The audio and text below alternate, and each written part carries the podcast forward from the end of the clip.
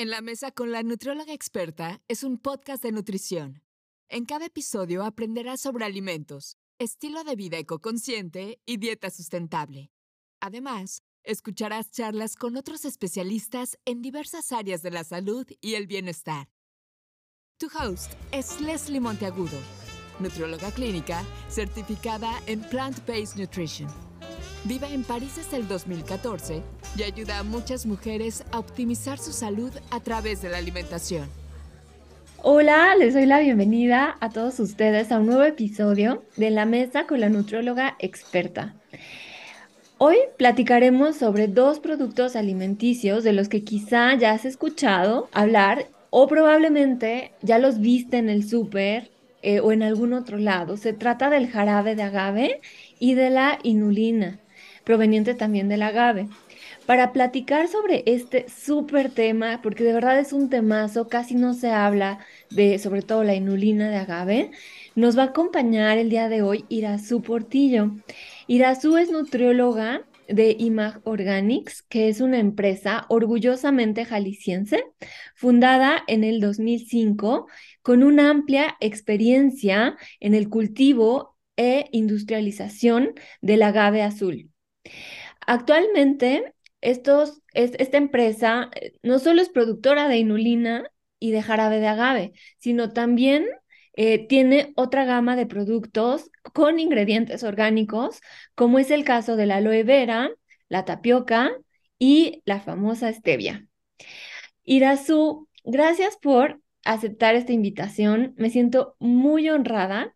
Y antes de comenzar, me encantaría que tú nos platicaras, porque yo ya tengo aquí todo lo que tú has hecho, ya sé toda tu amplia experiencia en la industria de alimentos, pero que nos cuentes un poquito sobre, sobre ti, sobre tu background, cómo llegaste a Imago Organics y qué es lo que haces. Va, perfecto. Oye, Lady, pues muchas gracias primero a ti por el interés y la invitación. Creo que todos los foros que nos permiten compartir eh, nuestro rol de nutriólogo dentro de la industria siempre son súper rescatables porque bien platicábamos un poquito antes que no todo el mundo sabe qué hace un nutriólogo de la industria, ¿no? Eh, bueno, eh, mi nombre es Irazu Portillo, soy nutrióloga por la Universidad Iberoamericana de León y soy especialista en promoción de la salud por el Instituto Nacional de Salud Pública Em, desde mis inicios, la verdad es que siempre tuve mucho interés en la industria de alimentos. En algún momento pasó por mi idea dejar la carrera de nutrición y dirigirme hacia la, ingeniería en, química de alimentos, pero por algo, bueno, continué con la licenciatura. Sin embargo, em, yo tenía a lo largo de, eh, de las experiencias profesionales y de los estudios que vas adquiriendo en la licenciatura, yo tenía bien claro que quería dedicarme a ayudar a que la gente preservara su salud y no cuando realmente tuviera que tener un plan de alimentación o apegarse a unas ciertas eh, recomendaciones dietéticas por la parte que ya estaba enferma. O sea, para mí esa parte de cómo le hago un paso antes, o sea, yo no quiero, y sobre todo eso tiene que ver mucho con mi personalidad, como que em, me clavo mucho en los temas como sociales o que a una persona le está yendo mal en el tema de salud y entonces eso como que me tronaba mucho, ¿no? Entonces yo siempre decía, no, yo quiero un paso atrás, o sea, ¿cómo le hago para que la mayoría de la gente preserve la salud, la mayoría de la gente eh, pueda tener accesible estos conocimientos para hacer decisiones sobre qué sí, qué no, que, que, que ellos puedan adaptar su estilo de vida, ¿no? Porque es, es, muy bonito y respeto muchísimo la parte de decir, no, pues tanto porcentaje de carbohidrato, de proteína y todo, pero a veces a mí se me, o sea, yo decía, a veces me complicaste a mí, entonces yo quisiera mejor dar como herramientas educativas herramientas de decisiones que la gente pueda implementar sin que siempre esté pegado abriendo su menú o su lista de no puedes comer esto, ¿no? Entonces, bueno, de ahí, de ahí nace mi, mi, amor hacia la promoción de la salud y hacia la ciencia de los alimentos. Tuve la oportunidad de irme a Ciudad de México, a la Iberia de Ciudad de México, y entonces ahí em, todavía mi plan de, de, estudio tenía que ver con que al final, los últimos, los últimos cuatro semestres, podías decidir eh, qué área más específica estudiar y entonces yo me incliné hacia la industria de alimentos, compartí muchas clases con los tecnólogos de alimentos y entonces desde esta parte eh, del laboratorio, ¿no? De estar revisando em, pues la producción o la, la identificación de, de, análisis en los alimentos y todo esto, pues me siguió como encantando y eh, apliqué para poder hacer mi, mis prácticas profesionales ya dentro de la industria. En ese momento no se me dio la oportunidad, pero eh, empecé a colaborar con una asociación que se llamaba Centro de Orientación Alimentaria, que básicamente hacíamos em, mucha promoción y muchas actividades que tuvieran que ver con la educación en nutrición. Este, obviamente siempre nos contrataba la industria, pero siempre cuidando esta parte ética, ¿no? Entonces fue cuando yo también empecé a tocarme con esto de, ah, sí se vale hacer promoción o sí se vale colaborar con, con la industria siempre y cuando se mantenga eh, tu conocimiento basado en ciencia y esta parte de ética que nos caracteriza, bueno, nos debería caracterizar a todos, pero especialmente a los profesionales de la salud, como que siempre eh, estamos, lo tenemos que tener muy presente, ¿no? Claro, y sabes que eso me hace súper interesante, que tenías como muy claro el qué querías hacer y hacia dónde querías ir, ¿no? Y que lo tuyo a lo mejor no estaba en estar eh, dando quizá una consulta uno a uno, sino llegar a más personas a través de, eh, pues de tus conocimientos. Y además, bueno, por aquí yo, un pajarito me contó que trabajaste por mucho tiempo en, en Kellogg's también y eh, pues esto te dio todo ese background, ese bagaje para eh, colaborar actualmente con IMAG también. Sí, creo que cada, cada camino o cada nueva posición que vas, eh, en la que vas desarrollándote, te va dando justo, te va forjando estas habilidades para que al final puedas, puedas ser un profesional con em, una visión mucho más íntegra, ¿no? Y entonces, eh, en la parte del Centro de Orientación Alimentaria, tuve esta oportunidad de trabajar y explotar durísimo todo lo que es la educación en nutrición, eh, la parte de comunicación en salud, planteamiento de eh, poder siempre poner de frente al consumidor, pero al mismo tiempo estar alineado a, los, a lo que busca también la industria o lo que busca también el gobierno. Entonces, em, después de Centro de Orientación Alimentaria, estuve colaborando bastante tiempo con organismos también eh, de gobierno, tanto en Secretaría de Educación como en Secretaría de Salud. Entonces todavía fue como bajarme más a, a, esa parte bien directa eh, del consumidor final, ¿no? O de la población mexicana final, entender que que bueno, que si tú quisieras que alguien tuviera una dieta alta en omega 3, pues sí, pero no tiene accesibilidad económica para la parte del salmón y del atún en trozo, entonces, ¿qué haces? Ah, bueno, pero tiene accesibilidad a la chía, a la linaza, bueno, entonces lo metemos ahí, ¿no? Entonces eso me encantó, o sea, como que justo, y después en que lo estuve, eh, siempre estuve como muy agradecida de la oportunidad al entrar en una empresa transnacional en donde su filosofía de inclusión es, es bien padre, ¿no? Es bien linda. Y con ellos tuve oportunidad de entrar primero al Instituto de Nutrición y de Salud de Kellogg's, en donde em, justamente el compromiso que tienen es esta parte de ayudar a promover estilos de vida más saludables y también a ayudar al acercamiento con la academia para que justo este, mediante todo lo que es basado en ciencia, eh, se pueda decir, oye, esta recomendación sí, nos afiliamos a esta nueva postura, por ejemplo, de la Organización Mundial de la Salud, cómo ayudamos a empezar a comunicarlo, como bien decías, a las masas. Em, y sobre todo de una manera fácil, dinámica, que, que, muchas veces nos hace falta a los profesionales, ¿no? O sea, como que hay muchos que todavía seguimos con esta parte de usted no puede comer esto y eso está prohibido, cuando dices, bueno, ok, ya me dijiste el no, pero no me estás diciendo el como sí, ¿no? Ah, Entonces creo que esa parte me encantó de trabajar ahí, siempre encontrar el cómo sí, el cómo, o sea, el cómo sí, y, creo que se alineaba mucho a lo que como profesional yo tengo en mente de que de verdad todo cabe en una dieta, siempre sabiendo acomodar y que un solo producto o un solo hábito, bueno, más bien tendría que ser como una sola acción, no define tu progreso, ¿no? O no define el que vaya a, a, terminar en una situación de enfermedad o de salud. O sea, yo muy seguido les ponía el ejemplo de, por ejemplo, un apio, ¿no? O sea, cuando me decían, ah, es que alimentos buenos y malos, y siempre les decía, bueno, no, un apio es bueno o es malo. Todo el mundo me decía, pues es bueno. ¿Y por qué no comemos diario? Ajá, ¿por qué no comemos diario apio? Si yo comiera diario apio, que está catalogado como bueno, entonces sufriría desnutrición y después otras enfermedades. Entonces, ahí es cuando caemos un poquito en que la dieta y la alimentación va mucho más allá de solamente decir, tiene estos nutrientes o esto está mal porque lo hacen en tal lado, ¿no? O sea, sino más bien decir, bueno, eduquemos para decir, sí, sí está bien, siempre y cuando tengas conocimiento de acompañarlo con esta fuente de proteína, que tal frecuencia, en tal porción, este, le puedes sumar nutrición agregándole oleaginosas, fruta, qué sé yo, ¿no?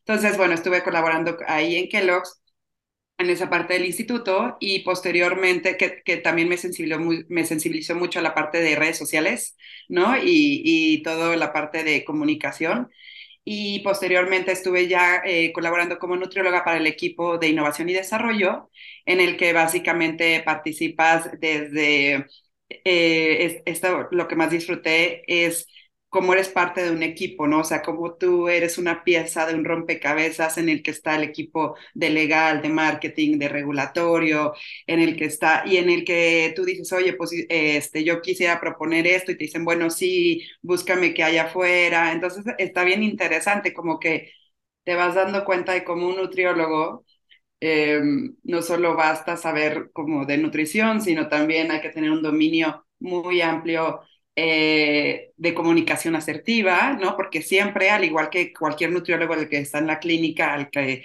está en poblacional, tienes que convencer, o sea, tienes que saber vender el, el por qué sí, agrégale más fibra, aunque a lo mejor esté un poquito más caro, pero entonces nos va a dar el beneficio de poder decir lo que está comprobado científicamente, ¿no? Entonces, esa parte muy interesante y, y te digo, como que siempre muy agradecida de, de aprender de diferentes áreas. Sabes, también creo que eh, esta parte que de tu trabajo que me parece súper, interesante es que tú traduces la ciencia para la población. Es decir, todo lo que, lo que los científicos escriben hay que darle forma y, y, explicarlo lo más simple para que la gente lo pueda entender y para que la gente lo pueda aplicar a su vida diaria. Como bueno, es el tema del que hoy vamos a hablar, que es la inulina, que a lo mejor es, es un producto que tú y yo conocemos, pero que quizá nuestras escuchas apenas están empezando a escuchar sobre la inulina o la han visto, pero no saben exactamente qué es. Y que bueno, por eso es que te, te invité, porque sé que tú eres experta en el tema eh, y que nos vas a, nos vas a a informar y nos vas a dar mucho, mucho conocimiento sobre, sobre estos subproductos del agave. Eh, así que ya entrando en materia, Irazu, y bueno, escuchando toda tu trayectoria, que es súper interesante, eh, me encantaría que nos platicaras sobre qué es la inulina de agave eh, y cuáles son los beneficios que la ciencia ha probado. Va, perfecto. Pues bueno, como bien decías, eh, la inulina pertenece al grupo de los fructanos y entonces hay que resaltar que la Asociación Internacional de Probióticos y Prebióticos, en inglés ISAP, eh, realmente reconoce con la definición de prebiótico a solo tres eh, distintos tipos de, fibras, ¿no? Unos son los fructanos, otros son eh, los oligosacáridos y otros son eh, lo que los galacto-oligosacáridos que los encontramos en la leche materna. Entonces, solamente esos tres gozan de poderse definir como prebióticos actualmente. Cierto, hay otros que se están estudiando o que están y bueno, más bien me debería de ir por cómo los definen como prebióticos, los definen como aquella sustancia que eh, da un efecto positivo hacia al hospedero, ¿no? O hacia el huésped. Y entonces, eh, esto está comprobado por estudios científicos. Eso es, claro, eso es así como de ahí hay que partir todo. Eh, porque ciertamente hay nuevos, nuevos em, fibras que se están que empezando a posicionar o a estudiar, incluso no todas son fibras, por ejemplo, los polifenoles, ¿no? Eh, y entonces, ¿qué es lo que le hace falta? Lo que le hace falta es que todavía tengan todo ese tiempo para poderlo comprobar con estudios científicos, ¿no? Entonces, partiendo de esa definición, los, justamente los fructanos como la inulina, eh, sí están 100% reconocidos y caben dentro de esta definición. Entonces, en los fructanos, Em, se caracterizan por tener un grado de polimerización de entre 2 y 60 eh, quiere decir que son moléculas como más grandes, y la inulina de agave, su estructura es ramificada. Ajá, y entonces con esta parte que está ramificada alcanza a llegar más lejos hacia los microorganismos que tenemos en, en, la parte más lejana del colon. Esto es interesante. Y justamente su efecto prebiótico lo que, lo que nos habla es que, bueno, nutre, por así decir, a estas bacterias y se ha visto que influye tanto en la abundancia como en la diversidad de bacterias. Eso es importante, ¿no? Porque si bien hay, que, hay que estar buscando que no solamente se crezca en, en, tamaño o en diversidad, sino que estén justamente las dos juntas, abundancia y diversidad. Y principalmente lo hace para, en donde más se ha visto los estudios, es en bifidobacterias, y em, que son también generalmente el, el, la taxa a la que pertenecen, es eh, em, aquellos microorganismos que son productores de butirato, ¿no? O sea, principalmente es de ácidos grasos de cadena corta, pero más que nada de butirato. Entonces, em, podríamos decir que la inulina es una fibra prebiótica no viscosa, pero altamente fermentable. Excelente. Y en palabras simples, es que esto, esta fermentación que se va a llevar a cabo a nivel colónico, en el colon, pues va a beneficiar al, al, intestino y a muchas más partes del cuerpo, muchas más funciones del cuerpo. Incluso, bueno, sabemos que el sistema inmunitario está muy asociado a una microbiota sana. Eh, el, que, el que funcione bien este sistema inmunitario y bueno, muchas más, muchos más beneficios que están probados, ¿no? Por la ciencia. Entonces, qué interesante saber que esta fibra, bueno, que no precisamente todas las fibras son prebióticos, como bien lo dijiste, va a llegar a alimentar estas bacterias de nuestro intestino y nos va, nos va a dar muchos beneficios eh, digestivos, beneficios em, incluso neurológicos. sí, exacto. ¿Qué otros? Fíjate que algo que me gustaría y que creo que los profesionales de la salud cada vez debemos empezar a tener más en nuestro lenguaje es toda la fibra es buena, ¿no? O sea, toda. Y definitivamente vivimos en un déficit de consumo de fibra a nivel eh, incluso mundial. Ahorita en México ah, puedes encontrar referencias desde que dice que los mexicanos consumimos 16 gramos hasta las más, eh, esos que tienen algunos añitos ya, las más recientes todavía nos hablan a lo mejor un poquito como de 18, de 21 gramos, pero la realidad es que, por ejemplo, la norma 051 acaba de modificar eh, la recomendación diaria del consumo de fibra y ya la subió de 25 a 30 para los mexicanos, ¿no? Entonces, si, si decías, bueno, pues 21 ya está más cerquita del 25, pues no, o sea, lo primero que hay que identificar es que ya, ya subió esta, esta recomendación diaria, entonces ahora estamos en 30. Entonces, toda la fibra es buena, perfecto. Ahora, no toda la fibra es prebiótica y entonces uno podría decir, ah, entonces ya me voy a preocupar solo voy a comer fibra prebiótica. No, cada fibra tiene su, su función, ¿no? O sea, estaría la fibra que no es prebiótica, como por ejemplo un psyllium, pero que es la que tiene el reconocimiento de gold standard para el tratamiento eh, de estreñimiento, ¿no? O para favorecer este, el, eh, el, efecto laxante. Y por otra, y entonces ah, también a, las, a los que no se les ha reconocido todavía como prebióticos, porque todavía les falta estudio, se empieza a conocer como MAX, que son eh, carbohidratos accesibles para la microbiota. Entonces, de repente vamos a empezar a ver mucho también en algunas referencias, especialmente de las europeas y de las estadounidenses, que ya hablan mucho de que, ah, una dieta alta en max, en max, en max. Entonces uno mm. dice, no, pues no entiendo eso, eso qué es. Ajá, y es simplemente una fibra que posiblemente tenga eh, efecto prebiótico, pero que todavía no hemos terminado de, de, comprobar o que todavía le falta algunos años para reunir la evidencia científica y poderse describir como prebiótico, ¿no? Y entonces ahí encontramos al almidón resistente, este, y muchos otros, o sea, justo están también como los polifenoles y todo, muchas otras que se están estudiando, ¿no? Entonces, eso, eso es como me gustaría resaltar y compartirte que, por ejemplo, eh, de la inulina de agave hay estudios que, antropológicos que nos hablan que aquí en México, se, en el desierto de Sonora particularmente, se consumían entre 105 y 130 gramos de inulina, de, o sea, bueno, de fructanos más bien, y era gente pues muy sana, ¿no? Entonces, eh, se ha perdido, en algún momento se perdió un poco como el consumo de la inulina pero realmente ahorita hay una evidencia fuerte y ya, por ejemplo, en Europa desde hace 30 años se ha visto que la inulina y los fructanos se ha agregado a, diferentes, desde alimentos hasta preparaciones, incluso a fórmulas lácteas, buscando que haya este aporte de fibra eh, prebiótica.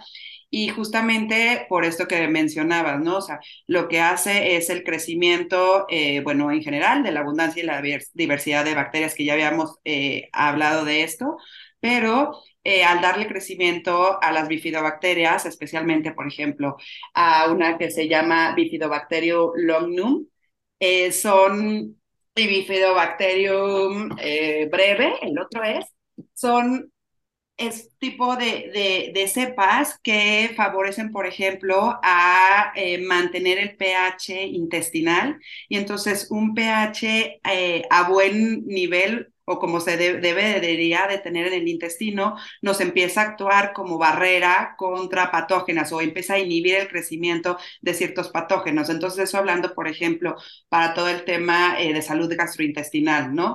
Por otra parte... Nada más para aclarar, son estas bacterias, entre comillas, malas, ¿Sí? Eh, que pueden generar infecciones, como por ejemplo Clostridium difficile, que es una de las que genera mayor problema a nivel de diarrea y, y infecciones gastrointestinales, ¿no? Exacto, exacto, exacto, sí. Y otra también es eh, cuando nosotros vamos eh, conforme nuestra edad va aumentando, hay ciertas cepas que se empiezan a ver como afectadas, ¿no? O que se empiezan a verse disminuidas. Entonces, por ejemplo, también el consumo de prebióticos como la inulina nos ayuda a que justamente se sigan manteniendo abundantes para poder seguir contando con sus beneficios, ¿no? Como el bifidobacterium breve que, te mencionaba. Ahora bien, em, estas estas bacterias eh, favorecen a que se mantenga la permeabilidad adecuada del intestino y esto pues obviamente nos ayuda a, a no caer en un estado de inflamación crónica, es decir, que se a, lo que me refiero con permeabilidad intestinal para todos es que eh, vamos a suponer que las células del intestino están así pegaditas y cuando hablamos de una permeabilidad intestinal es que se separan y entonces dejan pasar fácilmente algunas eh, moléculas como por ejemplo proteínas, cierto tipo de azúcares, algunas otras incluso bacterias que no deberían de estar ahí, deberían de estar, o sea, esa barrera las debería de tener, pero como ahora tiene unos canales, pasan y entonces nos pueden ser más propensos a alergias o a intolerancias, ¿no? Entonces, eh, eh, es importante el consumo de, prebióticos o de, en este caso de la inulina, para justo ayudar a mantener em, la, la, la mucosa y también la permeabilidad del intestino. Y como mencionabas ahorita también de salud mental, Em, pues resulta que como que en todo este tema de la microbiota nunca se entiende específicamente qué es primero, si el huevo o la gallina, ¿no? Entonces es así como si tengo una microbiota enferma, entonces voy a presentar una enfermedad o si tengo una enfermedad voy a desequilibrar mi microbiota, o sea, como que nunca se tiene o hasta ahorita no se ha tenido una claridad hacia el 100, pero lo que se sabe es que una microbiota sana favorece a la producción de ciertos neurotransmisores, es decir, estas sustancias que nos hacen sentir eh, mucho más positivos y sentirnos con un mejor humor, como la dopamina, como la serotonina, ¿no? Y por otra parte, em, se ha visto también que las personas que están en un estado como depresivo, entonces indirectamente hacen que eh, algo cambie que se dejen de haber esta abundancia de las bacterias que nos ayudan a producir nuevamente los neurotransmisores, ¿no? Entonces, ahorita sí se ha visto em, la suplementación de, inulina para ciertos padecimientos, tanto a, como bien decías, desde nivel eh, de salud digestiva hasta salud mental, hasta incluso ayuda a disminuir ciertos Em, variables o factores que favorecen enfermedades crónico-degenerativas y que, por ejemplo, una, una microbiota eh, sana ayuda a aprovechar de mejor manera incluso la insulina, ¿no? Entonces esto también nos va alejando de, este, de enfermedades crónico-degenerativas, o por el otra parte, para la gente que luego me dice, pues es que yo estoy muy sano, o sea, ¿por qué necesitaría consumir prebióticos? Bueno, se ha visto que cuando tú tienes una eh, abundancia y diversidad de estas bacterias productoras, por ejemplo, de butirato, entonces eh, se ve que eficientan el uso de la energía, es decir, que la almacenan menos, por lo tanto nos ayuda a, seguir manteniendo un peso corporal adecuado e incluso también se empieza a relacionar con la producción eh, de masa de masa muscular, ¿no? Entonces, para todos aquellos que les interfieren mucho o que están muy clavados en la parte de fitness, pues también una microbiota sana es clave. Para todos los que les encanta estar en el gym, construyendo músculo y viéndose fuertes, o sea, también está recomendada. Y esto que mencionas sobre eh, todos los beneficios a la salud que están probados, eh, tiene, mucho, mucho, mucho que ver también pues con la dieta, ¿no? O sea, ¿qué, ¿qué, es lo que estamos comiendo? ¿Qué elegimos? Y dentro de estos alimentos podríamos elegir la inulina, que, bueno, para quienes aún no la han visto, eh, tuve la oportunidad de estar en Cial, en París, y en esta exposición de alimentos internacional fue donde conocí a IMAG. Y en el stand de IMAG me dieron un sobrecito con inulina. Y este sobrecito es un polvito que viene dentro de un saquito y ahí viene inulina, exactamente. Eh, ahí, ahí, nos está mostrando Irazú la, la versión ya eh, que podemos encontrar en el súper, supongo. Eh, a mí me tocó una muestra de, inulina de imagen. Entonces, este polvito que, que ya tenemos en nuestras casas, ¿a quiénes les recomienda su consumo? ¿Cómo lo incluimos en la dieta? Porque luego decimos, bueno, ahí está el polvo, pero ¿qué hago con él? ¿No? Sí, claro. Bueno, este, comentarte exacto, es un polvo blanco eh, que su sabor es neutro, o sea, si lo pruebas así solito, seguramente es ligeramente dulce, eh, justamente porque, pues bueno, proviene, la todas las fibras son un, tipo, un, cierto tipo de carbohidratos, entonces tiene un ligero como dulzor, pero eh, al referirme a sabor neutro es que se lo puedes agregar tanto a preparaciones saladas como dulces, sin modificarle el sabor, ¿no? Es decir, yo se lo puedo agregar desde alimentos que eh, por su naturaleza no son fuente de fibra, como por ejemplo un huevo revuelto, ¿no? Hasta eh, se lo puedo combinar, eh, como tiene una alta solubilidad, es muy fácil que se mezcle con incluso, por ejemplo, aderezos, la crema, o sea, muchas veces Em, incluso en preparaciones como un sándwich o como un waffle, ¿no? O sea, que generalmente decimos como, no, siempre hay que buscar la versión integral, por supuesto que hay que buscarla, pero si por algo no la lograste o no le gusta a tu familia esta parte de la cascarilla y de las tonalidades más cafés de los cereales integrales, eh, puedes también en su momento ampliar tus opciones y entonces agregárselo, por ejemplo, a la crema y bueno, ya se lo haces al sándwich o en la masa de un waffle o de un hot cake y ya también ya tienes con cierto aporte de fibra, ¿no? Em, igual para los, desde tu agua simple, incluso en el agua simple no le cambia el sabor como que lo notes, o en, o en tu café, o sea, yo generalmente se los recomiendo mucho eh, pues agregárselo al té, al agua o al café y que ahí lo puedan estar eh, media cucharadita, eso es importante, media cucharadita o una cucharadita. Eh, es lo que recomendamos.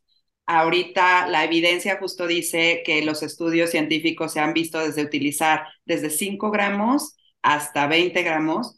A partir de 20 gramos no es que haya alguna toxicidad o cierto riesgo, lo único que sí puede haber ya muy notorio es un disconfort intestinal y justamente por la fermentabilidad, de, ajá, por la fermentabilidad de, de la inulina. Y otra parte que les recomendamos es cualquier fibra, no importa que sea la inulina o sea incluso una dieta solamente mayor en fibra, el consumo debe ir siendo gradual, ¿no? Porque luego nos emocionamos tanto de todos los beneficios y como que nos sentimos tan mal de que no hemos estado comiendo suficiente fibra que le queremos agregar mucho y no, hay que irlo poco a poquito. Yo siempre eh, les recomiendo empezar con media cucharadita tres días a la semana y después la siguiente semana poderlo aumentar a una cucharadita eh, igual tres días a la semana y ver cómo les va cayendo, ¿no? O sea, si me dicen, oye, pues como que me sentí los primeros dos días a lo mejor muy eh, eh, con una distensión abdominal, entonces digo, bueno, vuelvo a regresar a media cucharadita y manténlo a lo mejor una o dos semanas completas, ¿no? O sea, como que hay las recomendaciones que cada quien se vaya observando, pero siempre empezar, empezar a consumirlo de forma gradual. Poco a poco. Entonces, eh, para que seamos, seamos más claras, sería empezar a lo mejor con media cucharadita cafetera, que es más o menos como 3 gramos, e ir aumentando a lo mejor a una cucharadita, que son 5 gramos, a, quizá una cucharada, que son ya 10 gramos, y, y pues y pues ver cómo nos sentimos ahí en 10 gramos. Me dijiste que máximo son dos cucharadas, entonces serían 20 gramos. Sí, sí, sí, sí, máximo serían, ajá, o cuatro cucharaditas. Creo que con, con las cucharaditas, que es la medida de cinco gramos, les facilita. Pueden ser cuatro cucharaditas eh, a lo largo del día, ¿no? O sea, generalmente a mucha gente se le hace fácil dos y dos porque ya, o sea, como que tienes mayor fácil de, eh, de acordarte y de sí estarlo aplicando y no las cuatro seguidas o las cuatro cucharaditas seguidas. Y también algo interesante que gracias a toda la información que me compartiste para, para preparar esta, esta charla, eh, me pareció súper, súper curioso que lo utilizan en la industria también para algunos productos veganos. Sí, fíjate que la inulina tiene la capacidad de ser, eh, funcionar como texturizador. Incluso por ahí eh, se refiere a, digo, cambia conforme la matriz, porque es importante, la matriz de los alimentos son los que justamente te van dando todas las características organolépticas, ¿no? De sabor, de textura, eh, de olor y toda esta parte. Pero justamente hay, hay estudios o lo han querido utilizar para reemplazar hasta el 25% de las grasas.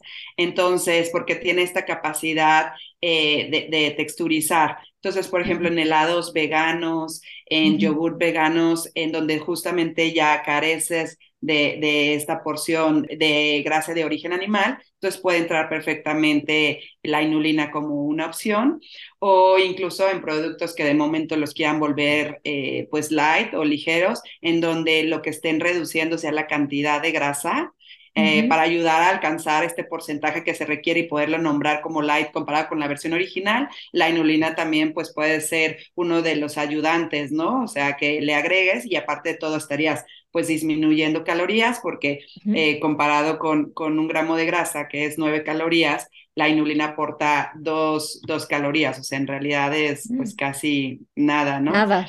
Y em, por otra parte, eh, sí tiene el aporte calórico, pero em, realmente el sistema digestivo no lo reconoce, por así decir, o sea, llega directito hasta donde están las bacterias, mientras el sistema digestivo humano, digamos que no tiene como estas tijeras para aprovecharlo, entonces puede ser incluido en algunos em, productos que van dirigidos, por ejemplo, a ciertas dietas, como la dieta keto, ¿no? Entonces, eso también eh, puede funcionar mucho, además de de toda la corriente de dietas de, de, nutrición basada en plantas o de vegano, ¿no? Entonces queda ahí muy bien.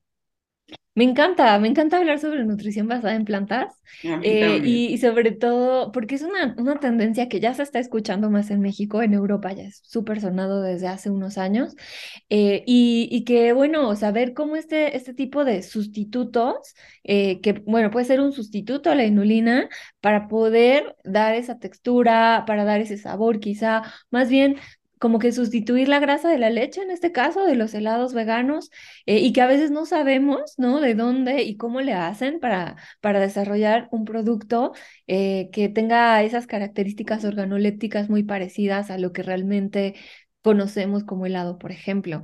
Y, mm, ay, bueno, es que qué exquisita charla, de verdad, Irazu, o sea, escucho y todo esto me llegan muchas ideas y tengo muchas preguntas, pero para no salirme de las preguntas que ya teníamos planeadas, cuéntame un poquito más qué hay sobre el jarabe de agave. Este es mucho más conocido, eh, de hecho, comenzamos eh, a escuchar más sobre el jarabe de, de maple, ¿no? Eh, este se escucha muchísimo en Europa, em, pero también está el jarabe de, agave, que eh, orgullosamente el agave es mexicano, así que eh, cuéntanos más, ¿qué hay del jarabe de agave? ¿Por qué nos recomiendas más utilizarlo en, en sustitución al azúcar de mesa?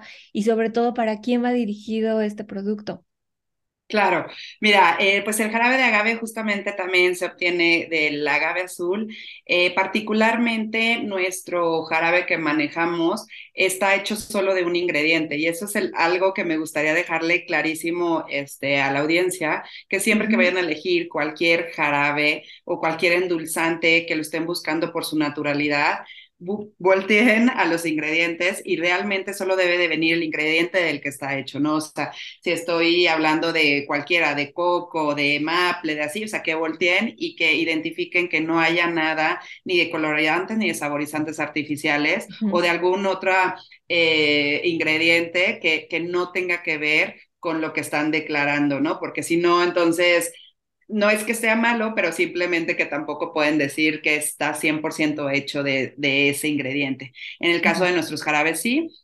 El jarabe de agave, una de sus principales ventajas es que es de bajo índice glucémico. Su índice glucémico es alrededor de 17.1 más menos 2.3 eh, comparado, por ejemplo, con el azúcar eh, de mesa, que está en 64, ¿no? Eh, platicamos por ahí los niveles de la miel de abeja, más o menos están como en 61. Entonces, eh, sí tiene un, su, creo que su principal beneficio podría ser ese, su bajo índice glucémico. Eh, ahora, nuestro jarabe de, de, agave, estamos muy comprometidos también con la parte de sustentabilidad, entonces uh -huh. está, está viene, es orgánico, de hecho, también eh, por las diferentes dependencias, tanto de europeas como estadounidenses como mexicanas. Eh, cuidamos que en el campo se esté utilizando, justo contar con certificaciones de libres de organismos genéticamente modificados. Y eh, esto es de, de, dónde viene, ¿no? O sea, como que compartirles que desde, desde la materia prima con que está hecha el jarabe de agave, no todos, pero bueno, al menos hablo de, de, de IMAG Organics, eh, sí cuenta con todas estas partes, ¿no? Este, orgánico, libre de GMO. Y por otra parte, eh, el jarabe de agave se, se, disuelve también muy fácil, ¿no? O sea, la realidad es que no se cristaliza, entonces eso lo hace como una muy buena opción para preparados en donde a lo mejor tú te querías alejar un poquito eh, o ampliar tus alternativas endulzantes naturales y ya no utilizar el azúcar de caña, pero con otros tipos de jarabes pues se queda pegado o, o, de miel, incluso la miel de abeja, se queda pegado en la parte de la licuadora o, o, sea, no se te combina como tanto, ¿no? Entonces acá el jarabe de agave no se solidifica, este tiene una vida en aquel aproximadamente de tres años y eh, mientras esté guardado en lo, lo, que siempre utilizamos para, las, para los productos de la alacena, ¿no? Que no les el sol directo, que esté en un lugar seco y bien ventilado, o sea, la verdad es que se te puede conservar por mucho tiempo. Ahora, el jarabe de agave eh, tiene una nota pues justamente agave muy, muy rica, que la empiezan a buscar en diferentes industrias, eh, por ejemplo, en la parte de, del canal de hotelería, restaurantes y cafeterías, lo buscan mucho por esta mezcla de poder, poder usarlo, no sé, ahorita se me ocurre uno que es justo un expreso y le ponen eh, alguna bebida vegetal y justo con jarabe de agave, ¿no? Entonces, uh -huh. esta parte, lo, o sea, te da como mucha amplitud o, o variedad de preparaciones como con nota más saludable. Algo que es verdad es que eh, yo siempre recomiendo que con todos los, los azúcares, eh, al final seamos cuidadosos, o sea, sin importar el origen, no hay ningún azúcar, de verdad, no hay ningún azúcar que tú digas, ah, bueno, entonces esta es a libre demanda, no te preocupes, échale lo que quieras. O sea, realmente una buena alimentación siempre va enfocada a eh, bajemos el grado de dulzor al que estamos acostumbrados. Eso, eso es clave, ¿no? O sea, no importa el origen de, de tu endulzante. Claro, eh, porque el paladar se acostumbra al dulzor, o sea, sea stevia, sea jarabe de agave, sea jarabe de maíz, sea jarabe de cualquier otro tipo, el, el paladar se acostumbra al dulzor. Y bueno, claro. esto que dices es súper importante, ¿no? Porque al final, bueno, va a seguir siendo un carbohidrato que va a aportar, va a ser un carbohidrato simple que va a aportar eh, esta, esta capacidad de que de pronto se eleve la glucemia. Entonces, o sea, pues hay que consumirlo con medida. Y imagino que el jarabe de agave, por su potencial de dulzor, pues requiere una menor cantidad, ¿no? O sea, no es como, como que tengas que ponerle las mismas dos cucharaditas de azúcar a, a tu té, dos cucharaditas de jarabe de agave a tu té. Exacto, tiene su capacidad de endulzar es 1.3 veces mayor que el del azúcar de mesa. Entonces, por ejemplo, eh, si yo en alguna preparación estuviera usando una taza de azúcar, entonces ahora acá estaré utilizando tres cuartos de taza, ¿no? Y bueno, eso se puede, eh, hace poco hicimos la prueba de, de las bebidas como el agua, no sé, de Jamaica, que aquí en México estamos como muy eh, acostumbrados, entonces la verdad es que queda el dulzor muy bueno. Y, por ejemplo, hasta esta parte de que es un excelente ingrediente para empezar a reemplazar eh, las bebidas azucaradas ¿no? Por la parte de preparaciones en casa. Y se me ocurre una que hagas con ah, justo agua mineral, le puedas agregar alguna fruta así como este, partidita y antes antes haces como justo el jarabe de agave, a lo mejor con tantito jugo de esa fruta, lo revuelves, ya no me le agregas el agua mineral, le revuelves muy poco para que no se escape el gas, pero ahí ya te queda como tu, tu agua carbonatada, por así decir, pero de origen natural y con solamente ingredientes libres de artificiales. Claro, ¿no? Porque luego, eh, si no revisamos ingredientes, siguen existiendo estos productos con jarabe de alta fructosa. ¿No? Y que son, eh, ya, ya está súper, ya, ya no es un secreto que el jarabe de alta fructosa es uno de los principales causantes de, de ciertas enfermedades, de ciertos desequilibrios metabólicos, porque la calidad no es la misma eh, a este jarabe de agave orgánico del cual estamos platicando. De acuerdo, de acuerdo, de acuerdo.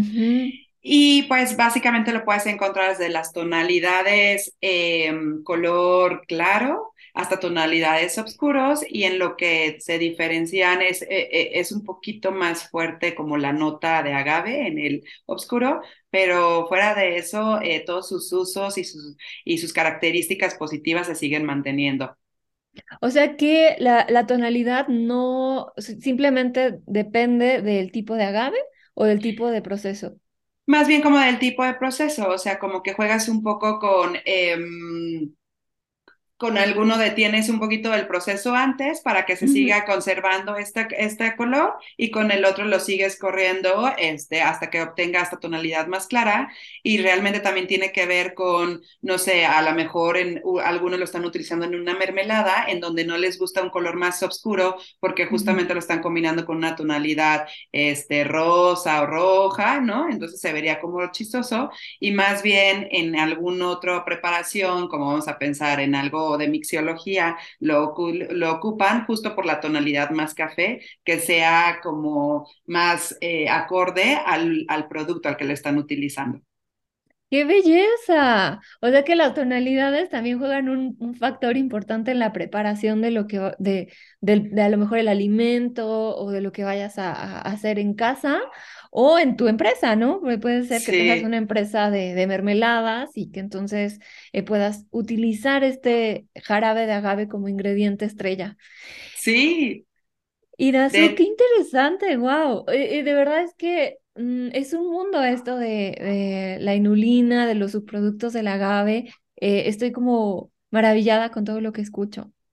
Ay, qué padre, pues sí, nos, o sea, la verdad es que yo también como nutrióloga eh, pues básicamente esto es lo que hago aquí, ¿no? O sea, como estar como súper comprometida en, en, poder poner más accesible un producto tan bueno como es la parte, y tan mexicano como es la parte este, de la inulina, em, siempre les hago la recomendación de que por menos de cinco pesos mexicanos puedes darle un festín de salud a los bichos de tu microbiota que después te van a, ellos te van a retribuir con sustancias positivas para mantener la salud y el bienestar en general. Exactamente.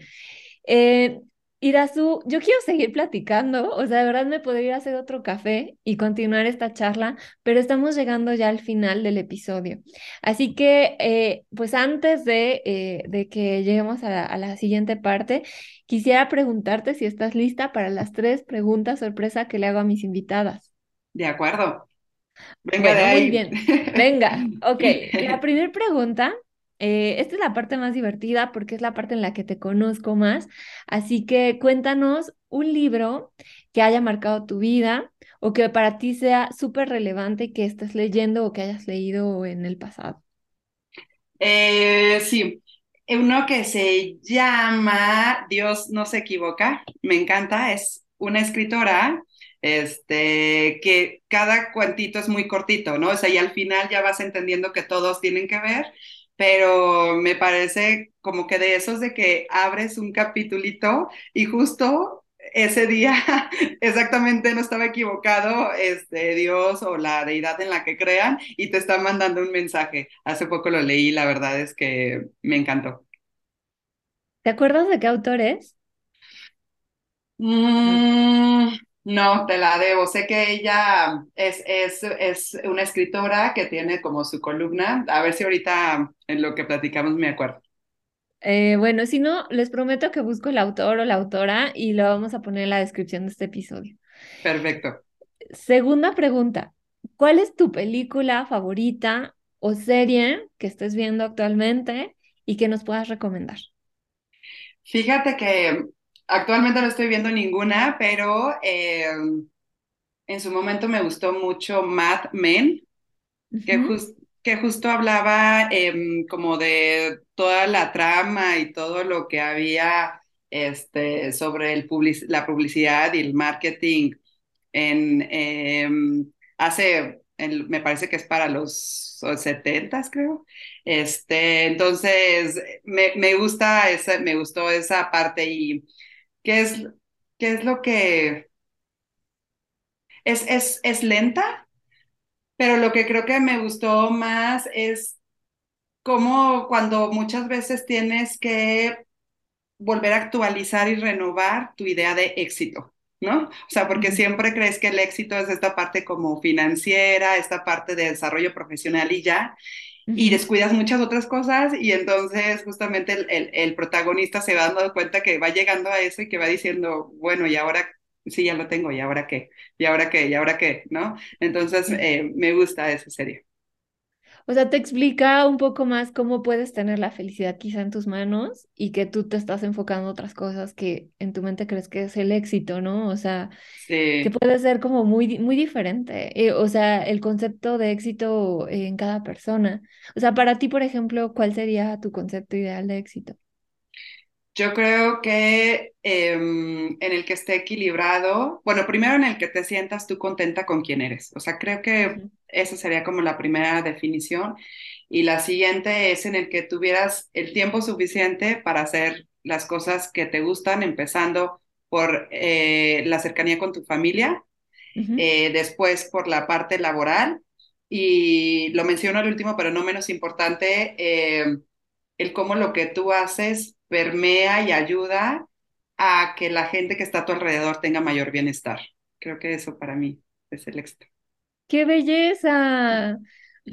Qué belleza, porque ves, ves también como el cómo puedes ayudar a otros, ¿no? cómo puedes impactar la vida de los demás. Sí, totalmente. Ay, qué belleza. Y finalmente, la pregunta que más me encanta es ¿cuál es tu platillo mexicano favorito y por qué? Mi platillo mexicano favorito son las enmoladas. Este, ¿por qué? Como que, que creo que siempre tengo ese, ese, me, me, gustan las cosas como dulces, pero no súper dulces. O sea, me gusta la parte de que hay un alimento dulce en un platillo que en teoría es como el salado, no es el postre, ¿no? Y la parte de, del mole me parece fascinante. O sea, realmente es como una mezcolancia de mil ingredientes y que al final te dan, te dan ese sabor tan único. Eh, y desde la, desde la parte, como siempre decimos, que los alimentos pues, nos evocan algo, eh, cada viernes en mi familia se hacía durante muchos años, mi abuela y la señora que la ayudaba se echaban el paquetote de cada viernes reunirnos y siempre comíamos este pollo con mole y con arroz, ¿no? Entonces como que para mí representa el mole es como el alimento que representa a mi familia, o sea, si yo pudiera describir a los Muñoz este, que comían mole. O sea, ¿sabes? ajá, siempre. Y sí, creo que lo relaciono con buenos momentos en familia. Sí, y, eh, cómo, cómo los alimentos son puentes, ¿no? Con personas, con experiencias, eh, o con simplemente un momento feliz, evoca como que esos recuerdos y los disfrutamos tanto. Y me parece muy curioso porque muchas de las, de las respuestas que me han dado las invitadas son- han sido mole o tlacoyos. ¡Guau! Pues Sí, mira, sí, sí, sí. sí. Y pues gracias, Irazú, por todas las respuestas que, que nos compartes, por, por ayudarnos también a, a entender un poco más sobre pues este mundo de la inulina y del jarabe de agave, y también eh, por compartirnos un poquito más sobre ti, por permitirme conocerte un poquito más. Eh, antes de despedirme, por supuesto, me encantaría que en este espacio nos compartas las redes de IMAG Organics, su sitio de contacto o bien sus puntos de venta, donde podemos encontrar todos los productos de IMAG. Ahorita los podemos, eh, los pueden encontrar en, en la parte de Amazon y de Mercado Libre. Eh, ahí están disponibles. Por el momento estamos trabajando en poder hacer, empezar eh, ventas también ya más directas nosotros como empresa. Tenemos una tienda, pero esa solo está, está localizada en Capilla de Guadalupe para aquellos que, que no sepan, está cerca de Jalisco. Ahí tenemos este, justo la empresa eh, está a pie de carretera y ahí mismo está su tiendita. O bien, eh, por el momento, si hay alguien interesado también en la parte sobre todo profesionales de la salud, en la parte de distribución, estamos trabajando, o sea, sí tenemos eh, ciertos planes como de distribución para ellos, como lo tenemos para tiendas, tenemos rutas, por ejemplo, en Puerto Vallarta, en León, eh, en Guadalajara, en Ciudad de México, entonces ahí también en, en distintos eh, tienditas lo pueden estar encontrando. Excelente, porque entonces Amazon es como que la clave, entonces ahí si quieren, si quieren eh, encontrar los productos de imagen, los pueden pedir y les llegan a su domicilio. Sí, sabes qué, perdóname, se me olvidó decirte, Sí, solo hay que buscarlos como Preventi para la parte de la inulina, que esa es nuestra marca propia, y para la parte del jarabe se llama Endul, como de endulzate, qué bueno la, que me muestras eso, Endul. Ok. ahí está. Ahí está. Seguramente los que nos están viendo en YouTube ya, ya los identificaron. Así que esos son los dos productos de IMAG que pueden ya encontrar eh, en, en Amazon o en Mercado Libre y los pueden pedir hasta su casa. Y yo espero muy pronto poderlos encontrar también en Francia. Así ¡Ay, yo que también! crucemos los dedos para que también yo los pueda tener cerca eh, y que pueda eh, adquirirlos también eh, desde, desde mi súper de preferencia. Y pues bueno, me encantó la plática. Gracias nuevamente, Irazu. ¿Hay algo más que quisieras agregar? No, nada más. Muchas gracias a ti por estos espacios. Creo que es bien importante este, este apoyo entre profesionales y que al final eh, el objetivo central es cómo las acercamos hacia las personas, mayores opciones, cómo ayudamos a su educación en nutrición para que volvemos al punto, puedan tomar sus propias decisiones y encaminarlos a un estilo de vida más saludable. Genial. Irazu, espero que no sea la última vez que te invite a este, a este espacio, así que ya te vas a caer en mi lista de invitadas y ojalá podamos grabar otro episodio juntas. Y para ti que nos estás escuchando, recuerda que si te gustó este episodio, lo compartas con más personas, nos dejes tu reseña en iTunes o en Spotify y así vas a ayudar a que este podcast mejore crezca y pueda llegar a muchos más oídos. Hemos llegado al final. Esto es todo y nos vemos hasta la próxima. Gracias, buen día. Gracias por escuchar este episodio. Por favor, evalúalo con 5 estrellas o compártelo con más personas. Encuentra a Leslie en sus redes sociales como nutrióloga experta.